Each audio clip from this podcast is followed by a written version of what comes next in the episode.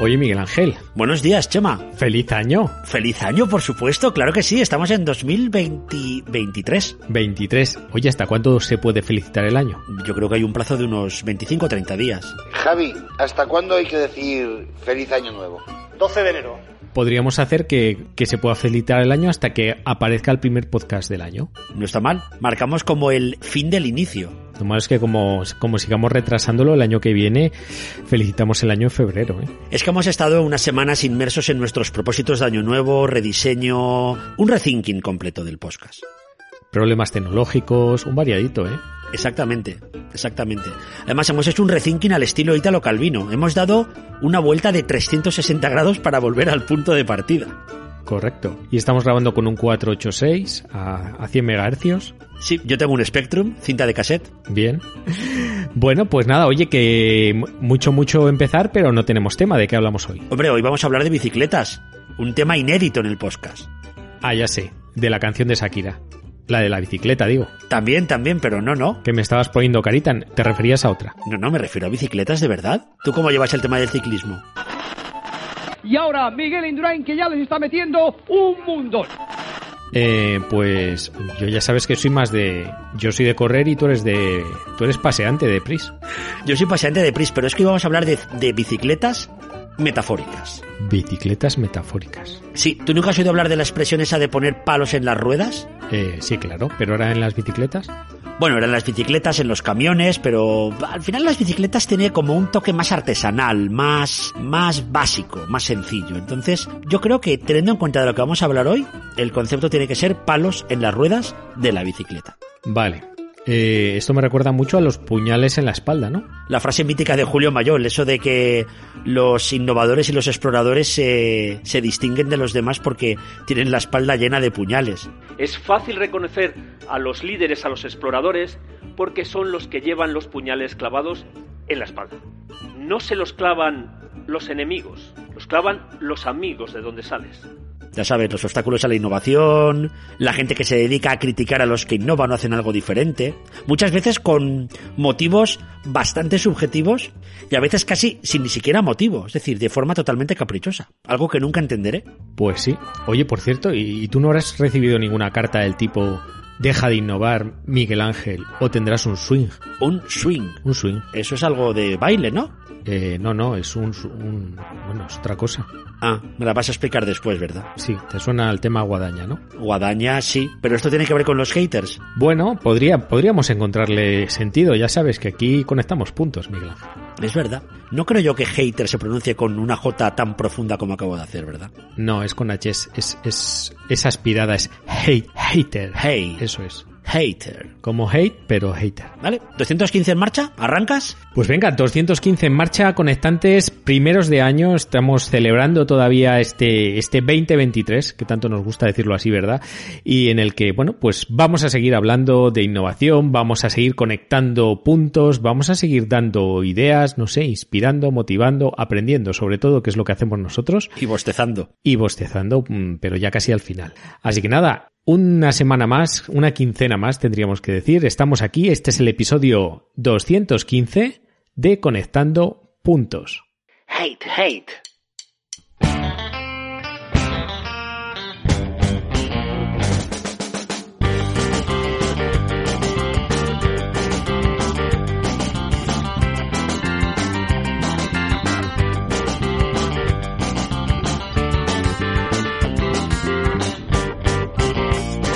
Pensé que ibas a decir swing swing. Lo he pensado, pero como el swing es un tipo de música y de baile, pues digo, bueno, voy a decir hate, hate. A ti te ha gustado lo del hate, ¿eh? Hombre, ¿a quién, a quién no le gusta? ¿A quién no le gusta un poquito de hate? Claro que sí. 215, conectando puntos. Eh, ya sabéis que estamos aquí cada 15 días, eh, Chema Cepeda y Miguel Ángel Mañez hablando de innovación, de tecnología, de salud y de lo que surja. Tenemos una web que es conectandopuntos.es y además podéis escuchar este podcast y todos los episodios anteriores en las típicas plataformas de streaming como son iVoox, como es Google Podcast, como es Spotify y un larguísimo etcétera. Y estamos encantados de que nos escuches y además te invitamos a que nos dejes comentarios, corazones, nos envíes tu feedback, lo que quieras. Bueno, pues yo creo que has empezado muy bien, Miguel Ángel. Eh, es verdad que hablábamos de haters, hablábamos de innovación, de flechas en la espalda, Pero es que acuérdate que acabamos el año hablando de la herramienta de la que todo el mundo habla, que es ChatGPT, y hemos empezado el año calentitos también. Muy calentitos porque todo el mundo habla de ChatGPT. Todo el mundo está eh, creando nuevas eh, utilidades para esta herramienta, pero hoy vamos a hablar de esa cara B que poca gente comenta. Tenemos una herramienta que es ChatGPT que escribe casi como una persona humana. Y esto supone una gran revolución y por supuesto va a haber mucha gente, va a haber colectivos, va a haber personas o instituciones que se dediquen a poner palos en las ruedas a la gente que la utilice. Y hoy precisamente hablaremos de innovación y de todas las barreras que se va a encontrar de ahora en adelante ChatGPT para impedir su avance. Pues yo creo que sí, Miguel Ángel. Vamos a empezar, si te parece, pues poniendo un poco en contexto, pues todo esto, ¿no? Porque al final hablamos de una herramienta, como has dicho, capaz de generar texto casi indistinguible del texto que podemos generar eh, los humanos. Y claro, esto, pues como todo arma, todo poder conlleva una gran responsabilidad y en este caso no solo se está utilizando pues para hacer, bueno, no voy a decir que se hace mal, pero bueno, no solo se está utilizando de una forma muy creativa, sino claro, que estamos hablando de que en muchos sitios, por ejemplo, alumnos de institutos, eh, universidades, están empezando a utilizarlas para generar sus propios trabajos. Con lo cual, pues ha creado un problema, porque de repente ha llegado una tecnología de la que los profesores a veces no son capaces o incluso se sorprenden, como vamos a ver, eh, cuando ven un trabajo generado por esta herramienta y piensan que no es posible que ese alumno, que hasta ahora pues no escribía tan bien, sea capaz de generar ese texto.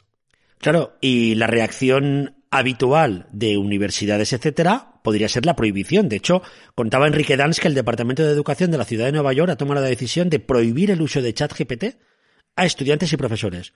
Una medida que os anticipamos que no va a servir de nada. Porque al final, la forma de responder al uso de ChatGPT es adaptándote a todo lo que implique y cambiando tu forma de actuar, no prohibiéndola como ha ocurrido en, en este, bueno, en el Departamento de Educación de, de Nueva York. Pero ocurre también algo parecido con los congresos, Chema.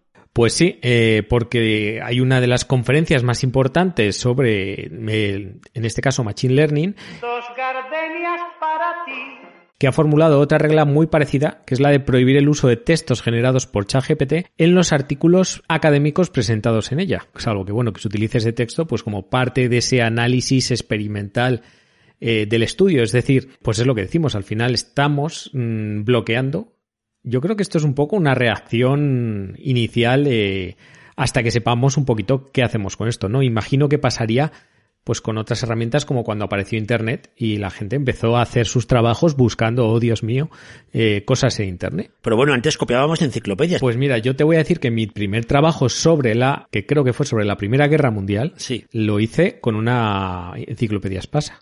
Esto más aburrido con enciclopedias sin fotos. Aunque estoy leyendo el, guion que tenemos preparado y si yo soy el, el coordinador, el director de la Conferencia Internacional sobre Machine Learning, lo que haría sería dar un premio al mejor artículo generado por ChatGPT. Me parece una incongruencia total que este tipo de conferencias sobre Machine Learning lo prohíban. Es como muy meta esto, ¿no? Es muy meta. Pero vamos a, vamos a la clave de todo. La clave de todo es una palabra que es censura. Es decir, al final, como no podemos controlar lo que produce ChatGPT, lo que hago es prohibirlo. Y hay países que ya directamente lo están prohibiendo, como es China, que lo que ha dicho es que si la herramienta carece de un sistema de marcas de agua que permitan identificar que este artículo, texto, etcétera, ha sido producido por una inteligencia artificial, no va a permitir su uso en el país. directamente. Congresos, educación, lo que sea. Nadie puede utilizar ChatGPT si no tiene marca de agua. ¿Y cuánto tiempo podrán hacer esto? Es la pregunta, porque es verdad que, lo han prohibido. Mm, realmente, bueno, pues hay que meter esas marcas de agua. Entiendo que lo intentarán regular de la manera que pueda, eh, pero también es verdad que al final en China su, internet no se parece tanto al nuestro, ¿no? Con lo cual, pues es posible que su chat GPT eh, pues venga, bueno, limitadito o digamos encajonado de serie, ¿no? ¿Sabes lo que me ha gustado mucho? El concepto de marca de agua. ¿Ah, sí? Porque la marca de agua en las fotografías, por ejemplo, suele ser el nombre del autor incluido en uno de los lados. O en un texto también, pues eh, incluso el papel tiene marca de agua. Hay determinados papeles que tú los pones al contraluz y puedes ver la marca de agua del papel. Sí, los billetes. Y los billetes. Había una marca de papel que era Galgo, no sé si te suena. Sí. Que era súper conocida y valorada y lo ponías al contra, a contraluz y podías ver la marca de agua. Pero, ¿qué sería una marca de agua tecnológica? Es algo súper interesante y que hemos estado ahí un poco investigando. Y al final es que los textos generados por una inteligencia artificial, por ejemplo ChatGPT, la marca de agua consistiría en incorporar un patrón estadístico o un código en las opciones de palabras o incluso en los signos de puntuación y en los espacios. Es decir, ChatGPT dejaría un patrón específico que un humano no podría detectar, pero que estadísticamente sería predecible para cualquiera que busque signos de que ha habido texto generado por una máquina. Es alucinante las marcas tecnológicas de agua y me han dejado flipando. Además, ten en cuenta que en mi familia mi padre tenía una imprenta, entonces para mí el tema de las marcas de agua, de los de, ver al trasluz el papel para encontrar la marca de agua y tal, siempre me ha parecido algo algo mágico. Así que marca de agua aplicada a tecnología, magia al cuadrado. Bueno, eh, a mí esto me recuerda mucho a otra carrera, ¿no? A, a, otra carrera, podríamos decir, armamentística, en el sentido de que, por un lado, va a haber eh, inteligencias artificiales generadoras de texto, por otro lado, va a haber otras inteligencias u otras herramientas, algoritmos, como el que dices, que van a intentar buscar esas marcas, esos códigos, esos patrones típicos de una inteligencia artificial, pero, a su vez, luego habrá otras inteligencias artificiales capaces de generar el caos suficiente en un documento como para que estas herramientas o estas marcas no aparezcan, ¿no te parece? Totalmente, totalmente. Es decir, habrá herramientas para, para detectar cuándo se está utilizando ChatGPT, habrá herramientas para camuflar que he usado ChatGPT, habrá automáticamente de todo. Pues sí, y de hecho ya hay herramientas, eh, ya han salido distintas herramientas para detectar este, bueno, el plagio, vamos a decir, para detectar la generación de texto a través de inteligencias artificiales. En concreto vamos a hablar de tres herramientas, ¿verdad? Sí, vamos a citar tres que además son bastante parecidas. Tenemos GPT-0, ChatGPT Detector y también Writer. Eh, GPT-0, por ejemplo, analiza la perplejidad, es decir, la aleatoriedad del texto. ¿Qué me dices? Lo que quiere decir es que los textos más perplejos, con más caos en el texto, es más probable que los haya generado un humano. Lógico. Te estoy poniendo cara de perplejidad, Miguel Ángel, con esto que me estás contando. Lo que pasa es que los conectantes no lo ven. Eh, Chema, con cara de perplejo en 3, 2, 1, ya. Pues sí, Chema, agradezco tu perplejidad, pero es que te puedo garantizar que los textos humanos suelen ser más caóticos y más perplejos. ¿Qué me vas a contar? Y los textos generados por la inteligencia artificial tienen una estructura eh, mucho más armoniosa, podríamos decir. Sí. Por lo tanto, GPT-0 busca eso. Bueno, pues esta sería una de las maneras. Luego hay otra que se llama Chat GPT Detector, que es más claro directamente, pues aplica sus algoritmos y lo califica de humano o Chat GPT y le da una probabilidad, es decir, un porcentaje de que ese texto haya sido generado por una inteligencia artificial. Y yo creo que Writer va un poquito también en esa línea, ¿no? De esa probabilidad de que el texto haya sido generado, en este caso, eh, por un humano. Yo creo que al final estas herramientas lo que buscan es esos patrones que hemos comentado antes, es decir, buscan ver si el estilo de escritura se asemeja al estilo habitual de este tipo de inteligencias artificiales. Yo creo que buscan esa marca de agua sin conocerla previamente. Por eso, eh, las conclusiones es que con textos largos tienen más tasa de acierto que con textos cortos, porque al final en un texto largo puedes encontrar eh, más patrones de cómo funciona una herramienta como ChatGPT. Eso sí, eh, la detección de plagio o por lo menos creación artificial, por llamarlo de alguna forma en español, eh, sigue siendo más débil. Qué curioso que llamemos a estas herramientas herramientas de plagio. Yo creo que es porque derivan de las típicas herramientas de plagio que ya se utilizan pues para detectar pues eh, copias en trabajos, en tesis y demás, ¿no?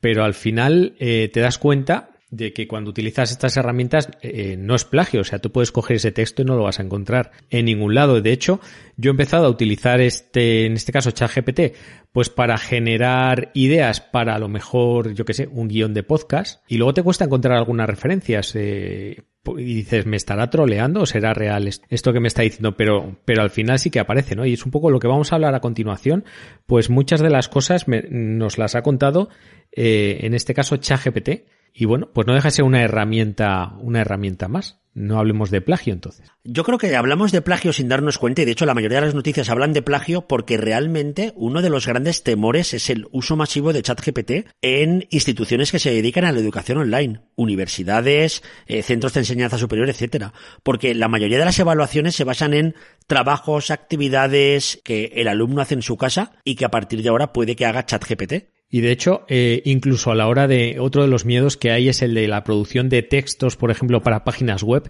que se posicionen bien a la hora de vender cosas, eh, hacer marketing, posicionamiento de artículos. Y te diré que ya, hay, ya ha habido experimentos muy interesantes en este sentido. Y Google ha sido capaz de detectar estas páginas, la mayoría de ellas, y tumbarlas. Wow. Así que seguro que están utilizando alguna de estas herramientas, o quizás es que Google tiene algunas debajo de la manga. Puede ser, ¿eh? luego hablaremos de Google, pero vamos a irnos mucho más atrás, vamos a irnos hace unos cuantos años, casi 600 años, porque hubo una época en la que se decía también que un invento infernal iba a inundar el mundo de información falsa. ChatGPT. No, la imprenta.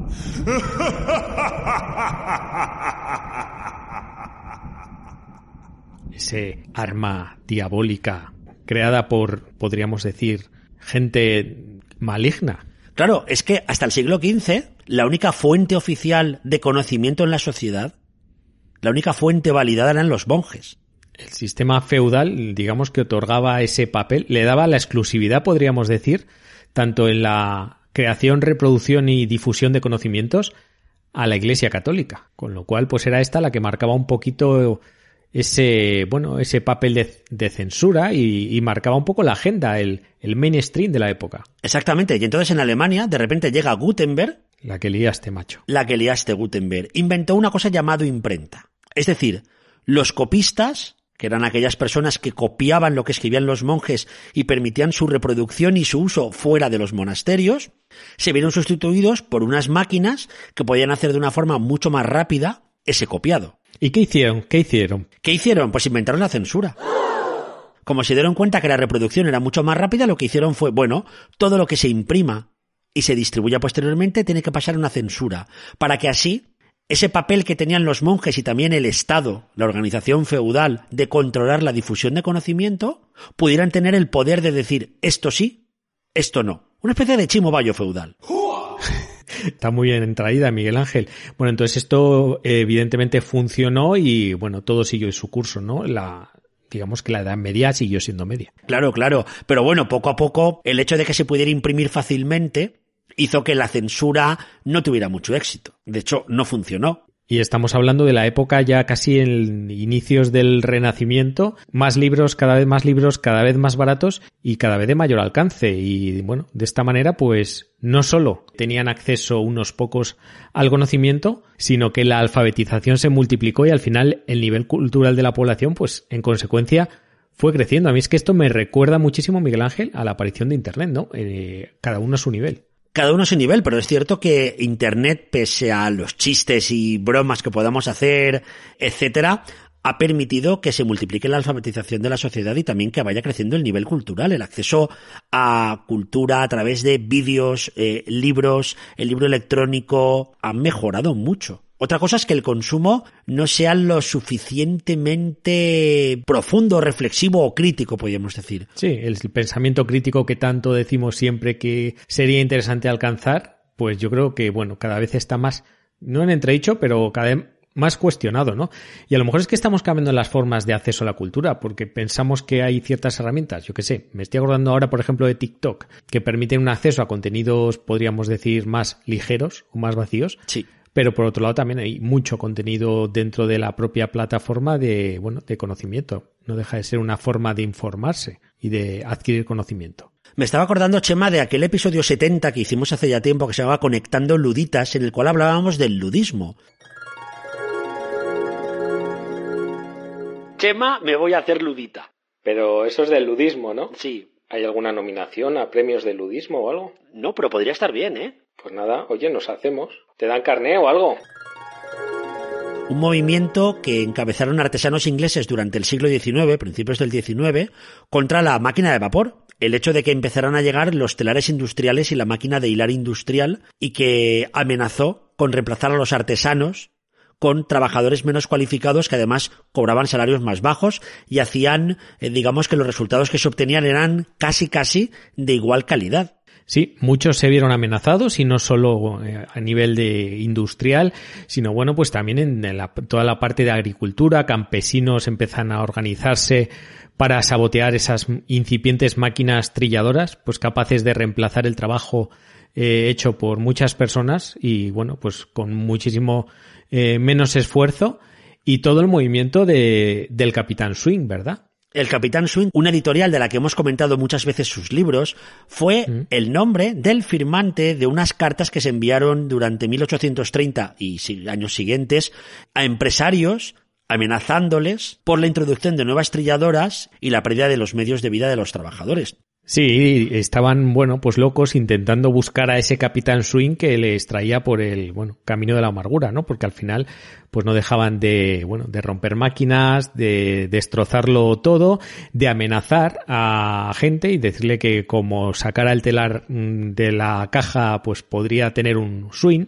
Y en este caso jugaban mucho con ese juego de, mm, de palabras que en inglés pues puede tener como un doble significado, ¿no? Por un lado, dicen que podría ser la parte conocida de, de, de la trilladora, o sea, el sonido que hace al, con el contacto con el maíz, y también dicen que puede representar un cadáver balanceándose en la horca o el patíbulo, es decir, no te están amenazando eh, directamente, pero sí, porque te están diciendo que si no guardas tu trilladora, pues el lunes que viene vas a tener un swing, Miguel Ángel. Si no guardas la trilladora, se vienen cositas, como diría un youtuber del siglo XXI ya. Sí, eso es lo que dicen ahora con ChatGPT, pero en ese caso decían se viene un swing y bueno, pues al final descubrieron que eran trabajadores locales del pueblo, ¿no? De cada zona que al final se organizaban y ponían esos, esos cartelitos esa, y mandaban esas cartas y, y bueno, pues fue, fueron poniendo palos en las ruedas, ¿verdad? Como decíamos al principio del episodio. Pues sí, y con el tiempo las cosas se adaptaron, pues eh, más mal que bien, más bien que mal, pero, pero todo mejoró y al final cambió el mercado de trabajo. Pero es que en pleno siglo XXI también tenemos ludismo.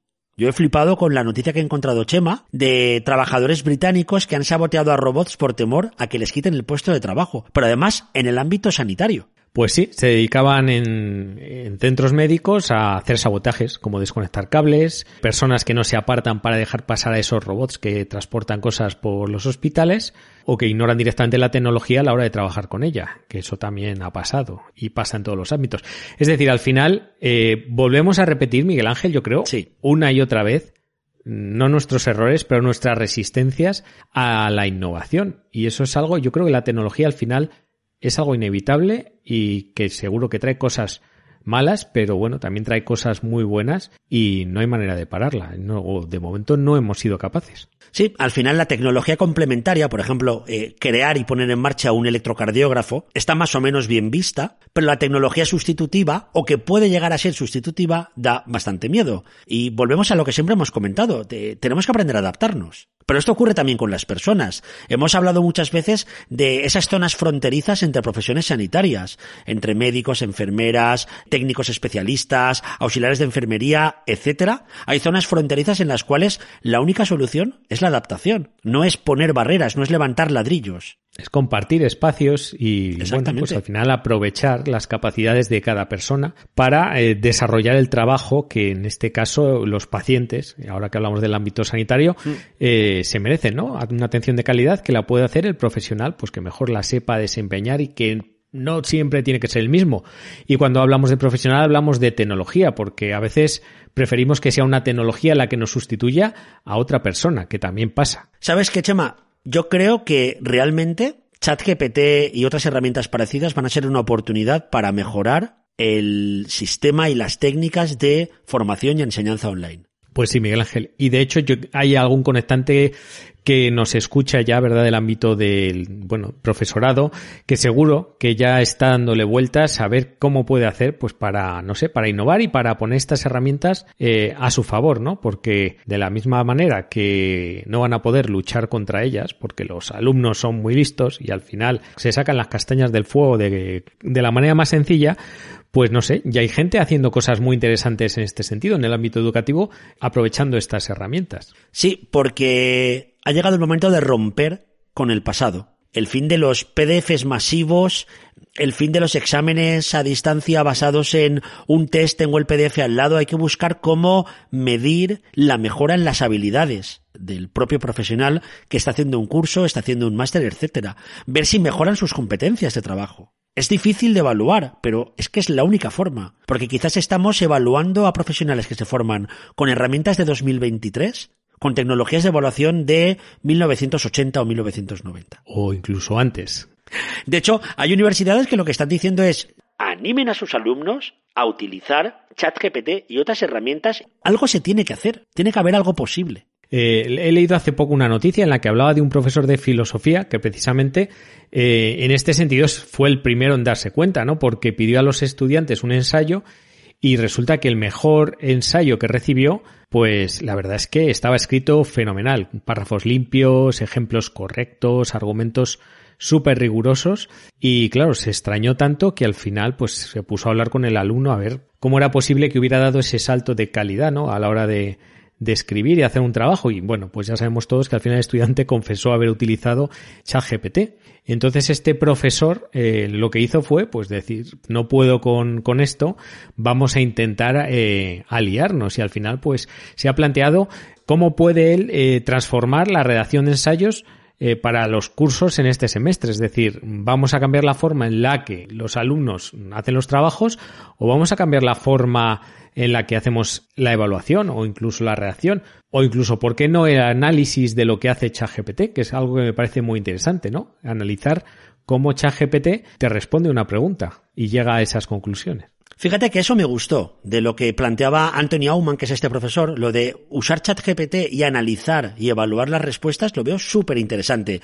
Otra de las opciones que proponía este profesor era que el borrador de la redacción o del ensayo con el que vas a evaluar al alumno, la escriba en clase sin chat GPT, pero volvemos a lo de siempre. Es decir, quizás la cuestión es no centrarte solo en un ensayo. Mm. Fíjate, te cuento un ejemplo, Chema. Es un tema que hemos comentado muchas veces en el podcast. El hecho de que haya empresas o personas que te hacen los TFMs y TFGs a cambio de un dinero. Este fin de semana me contaron un ejemplo real. Un máster de prevención de riesgos laborales. ¿Sabes en cuánto se valora que te hagan el TFM? Alumnos de cursos anteriores, de ediciones anteriores del máster? Pues no sé, ¿a cuánto está el kilo? 700 euros por TFM. Pues ya está bien, ¿eh? Pero claro, son muchas horas de trabajo que te quitas. Sí, te quitas muchas horas de trabajo, pero es para que veas hasta qué punto estamos casi viciando la forma de evaluación de los cursos superiores actuales. Pero te digo una cosa, Miguel Ángel, esos 700 euros, el valor real ahora mismo es mucho mayor, porque tú imagínate que tú te dedicas a realizar TFMs para otras personas y cobras 700 euros, pero a lo mejor le echas, pues no sé, ponle 20 horas de trabajo, 10. Pero es que ahora con ChatGPT, pues eso se reduce exponencialmente. A lo mejor le echas en una hora tienes el trabajo de fin de máster realizado. Pues sí, habrá que verlo. Quizás toda esta gente también sean luditas. Igual estamos aquí desperdiciando una oportunidad de negocio interesante. ¿eh? La verdad es que sí. Pero bueno, es importante hablar de nuevo y recalcar que ojalá empecemos a rediseñar la forma de hacer los cursos, hacer cambios, eh, promover quizás otra forma de evaluación, otra forma de transmisión de conocimiento, que esa es otra. La, la clase magistral del profesor, pues a ver de qué forma podemos innovar en este tipo de, de enseñanza, el método del caso, etcétera. Hay un montón de alternativas pero quizás las hemos dejado de lado y hemos preferido casi automatizar y hacer clases online de forma masiva, promoviendo la transmisión de conocimiento clásica y dejando a un lado la verdadera transmisión de conocimiento y la verdadera adquisición de habilidades por parte del alumnado. Pues fíjate, Miguel Ángel, que a lo mejor una herramienta como ChatGPT o cualquier otra de estas herramientas se puede convertir en la patada en el avispero que a lo mejor el sistema educativo necesitaba, en el sentido de que, como dices tú, estábamos a lo mejor ciertamente acomodados a la hora de hacer las cosas de una manera muy concreta y que gracias a estas herramientas pues nos tengamos que poner un poquito las pilas y cambiar un poco esas metodologías de aprendizaje y no sé, darle una vuelta a todo. Y al final mmm, yo creo que esos profesores innovadores, esos profesores que exploran y que llevan esas flechas en la espalda, que seguro que, que alguno nos escucha, pues se alegrará, estará con cierta sonrisilla escuchando el, el podcast, porque realmente esto a lo mejor pues les da un, un empujón importante hacia adelante. Ojalá, ojalá. Bueno, Miguel Ángel, ¿te parece que acabemos un poco? No sé, ya sabes que en este podcast nos gusta, bueno, ver, conocer un poco lo que hay, pero también hablar un poco de hacia dónde va todo esto, ¿no? Y yo creo que hablar un poco de, de cómo se plantea el futuro y cuáles son los movimientos que están haciendo ya los grandes, que me parece algo, bueno, fundamental para entender también un poco hacia dónde vamos, o por lo menos dónde entienden estas grandes empresas que vamos, pues yo creo que, que puede quedar bien para finalizar. Porque hay que recordar que OpenAI, que es la compañía creadora, o mejor dicho, la ONG creadora de, de ChatGPT, pertenece, entre otros, a Microsoft. Es decir, Google no está metida aquí. No, eh, de hecho Google no está metida aquí y Microsoft está porque porque invirtió mil millones de dólares y porque ha olido ha olido la sangre y está a punto de hacer una apuesta bastante importante. Pero luego vamos a ver cómo las demás se están moviendo también, aunque parezca que no. Claro, porque lo primero que se viene pronto son las APIs, es decir, la posibilidad de que empresas y desarrolladores puedan utilizar la tecnología de ChatGPT, DALI, Codex, etcétera, en sus propias aplicaciones. Esto es importantísimo, porque tendremos un Word, un buscador o una hoja Excel, digamos que enriquecida con una herramienta de inteligencia artificial. Y de hecho, Miguel Ángel, eh, lo te he visto ya algún, ejemplo, no está hecho vía API, está hecho, digamos, de manera casera, pero muestra un poco hacia dónde va todo, ¿eh? Y yo creo que, fíjate, que le han abierto los ojos al amigo Mark, porque ha habido un señor que se le ha ocurrido eh, que, que puedes utilizar tu WhatsApp con un contacto nuevo que se llama ChatGPT al que le puedas preguntar cosas. ¡Oh! ¡Qué bueno! Y con un servicio de suscripción, que no sé si eran 4, 5, 10 dólares al mes, pues tú puedes hablar con, con tu inteligencia artificial y preguntarle y resolver todo tipo de dudas. Y yo creo que van a ir por ahí los tiros de meta, Miguel Ángel. Pues veo tu apuesta y la subo. Venga. ¿Tú te acuerdas cuando en Microsoft Word teníamos un clip que era una cara con una sonrisa que estaba para ayudarte y podías hacerle preguntas de funcionamiento de Word? Y que aparecía siempre que no lo que deseabas y cuando lo deseabas no aparecía. Ese, ese. Exactamente, que también estaba en Excel, etcétera. Tenía nombre, ¿verdad? Ese, ese, ese bicho. No me acuerdo, pero era, era horrible. Pero es que ahora por fin vas a poder decirle, diseñame una macro para hacer esto en Excel y que te la diseñe en menos de 10 segundos. O le puedes decir, mm, tráeme información sobre esto que estoy escribiendo y me la pones aquí a un lado que, que quiero seguir escribiendo sobre este tema, o amplíame este párrafo, o resúmelo. Es que vamos a tener cosas realmente interesantes. De hecho, eh, Miguel Ángel, y hemos hablado que Microsoft estaba ya detrás de esto, y es que va a haber un... Están hablando de inversión multianual y multimillonaria. Hablaban de 10.000 millones, pero vete tú a saber en cuánto, en cuánto se queda esto. Pero está claro que Microsoft lo que quiere es integrar estas herramientas dentro de, bueno, de sus programas, e incluso de su buscador. Algunos están con las orejas tiesas. Y encima viene GPT-4, que va a ser más grande, más bonito, más conocimiento, más actualizado, pero no sabemos si será mejor.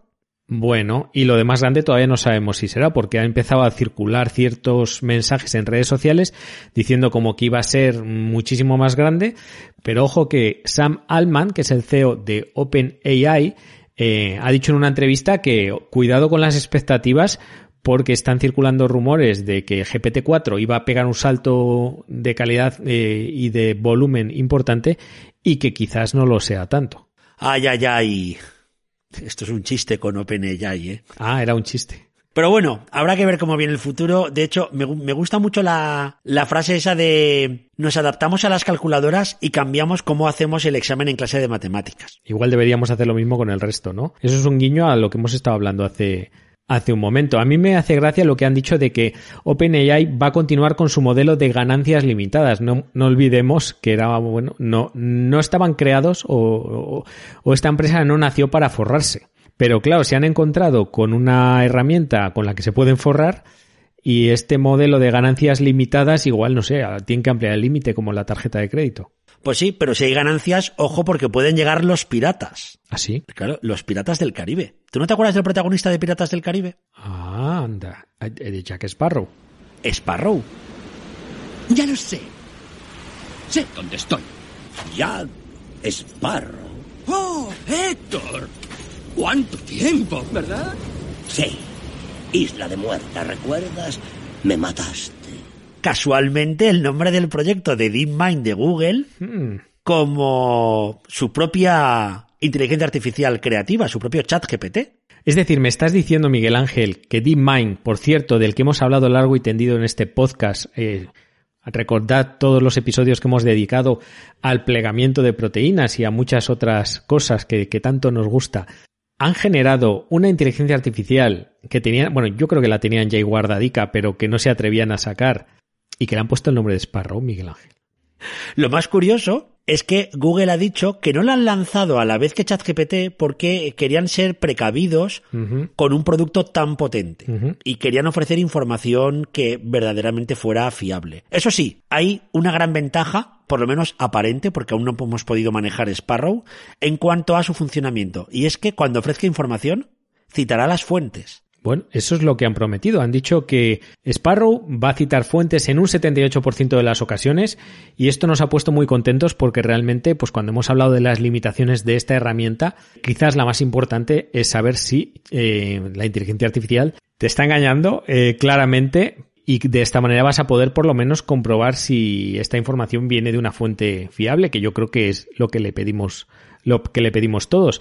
Entonces, mucha gente dice que Google ha iniciado este código rojo en respuesta a ChatGPT, que esto ya lo tenía metido o ya lo tenía desarrollado, pero no lo habían sacado precisamente por el, porque fallaba bastante. Otros dicen que no lo habían sacado porque rompe con su modelo de negocio, es decir, integrar esto en un buscador equivale a perder, en teoría, pues mucho, muchos resultados de publicidad, que tendrá que ver cómo lo encaja ahora, eh, si saca algo, algo similar. Pero lo cierto es que ellos dicen que no lo habían sacado porque todavía no era fiable. Y en este momento, cuando lo saquen, pues va a ser algo que realmente va a ser muy fiable y veremos a ver, yo tengo ganas de ver cómo lo integran esto en todas sus herramientas. Hombre, si están esperando tener más fiabilidad, van a llegar al 120% de fiabilidad. Pues 120 está bien, ¿no? Hombre, ya es predecir el futuro. Ya son los precons de la película esta de Minority Report, ¿no? Es verdad. ¿Te parece que acabemos hablando de salud? Pues me apetece mucho, Miguel Ángel. Porque si hablamos de inteligencia artificial en salud, yo pienso siempre en Juanjo Beunza. Claro. Que además es conectante, ha estado por aquí un par de veces y hace poquito compartió en su Twitter un desarrollo de GPT que se ha hecho para uso médico que se llama PubMed GPT. Digamos que con el nombre no se han esforzado mucho. No. Pero se entiende, se entiende lo que, lo que viene a ser. Sí, han cogido un GPT o sea, un sistema de creación de lenguaje, de creación de textos, y lo han entrenado con PubMed para poder responder dudas clínicas. Pero ojo, lo está haciendo la Universidad de Stanford y se está centrando más en el análisis y en la investigación y no en la producción final, es decir, no crear un modelo que se pueda utilizar en la clínica real. Pero es un buen punto de partida, creo yo. Me gusta lo que has dicho, Miguel Ángel, porque ellos el principal disclaimer que hacen el principal aviso que nos, que nos hacen cuando entramos a valorar esta herramienta es que no es una herramienta orientada al uso clínico. Pero, como bien dices, esto podría ser un primer buen paso y muy buen paso a la hora de generar herramientas de uso clínico. Es decir, esto se trata de generar algo que realmente funcione, conseguir esa fiabilidad de Sparrow y cuando consigan esa fiabilidad de Sparrow, porque al final esto se trata de generar, no sé, de ver cómo estas herramientas generan la incertidumbre. Paso con, con la conducción autónoma, eh, es decir, cómo generas o cómo gestionas que un coche inteligente y autónomo eh, no tenga un accidente, que es donde la puedes liar.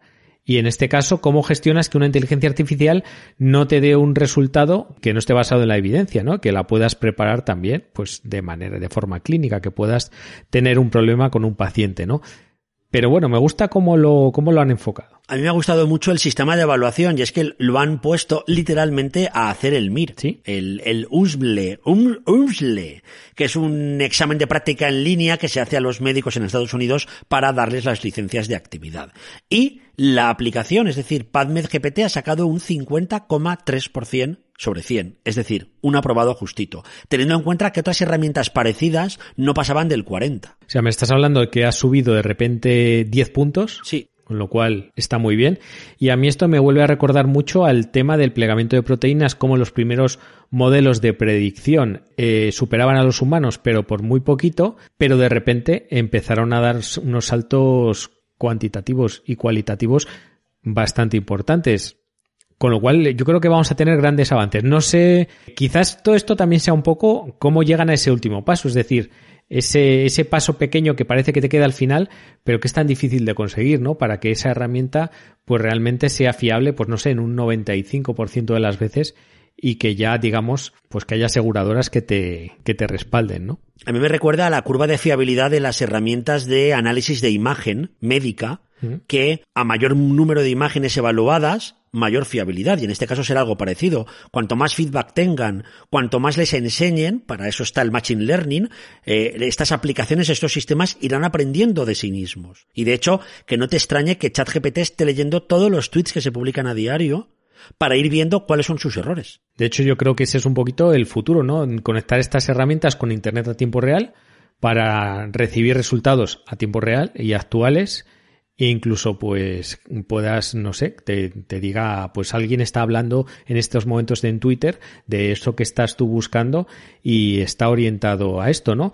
Y esto en los modelos clínicos y asistenciales yo creo que también tiene mucho sentido, ¿no? Y yo creo que ya va a haber o ya habrá unas cuantas inteligencias artificiales que estén consumiendo informes médicos e incluso que estén siendo entrenadas eh, por clínicos a la hora, pues no sé, de evaluar síntomas, pedir pruebas diagnósticas, etcétera.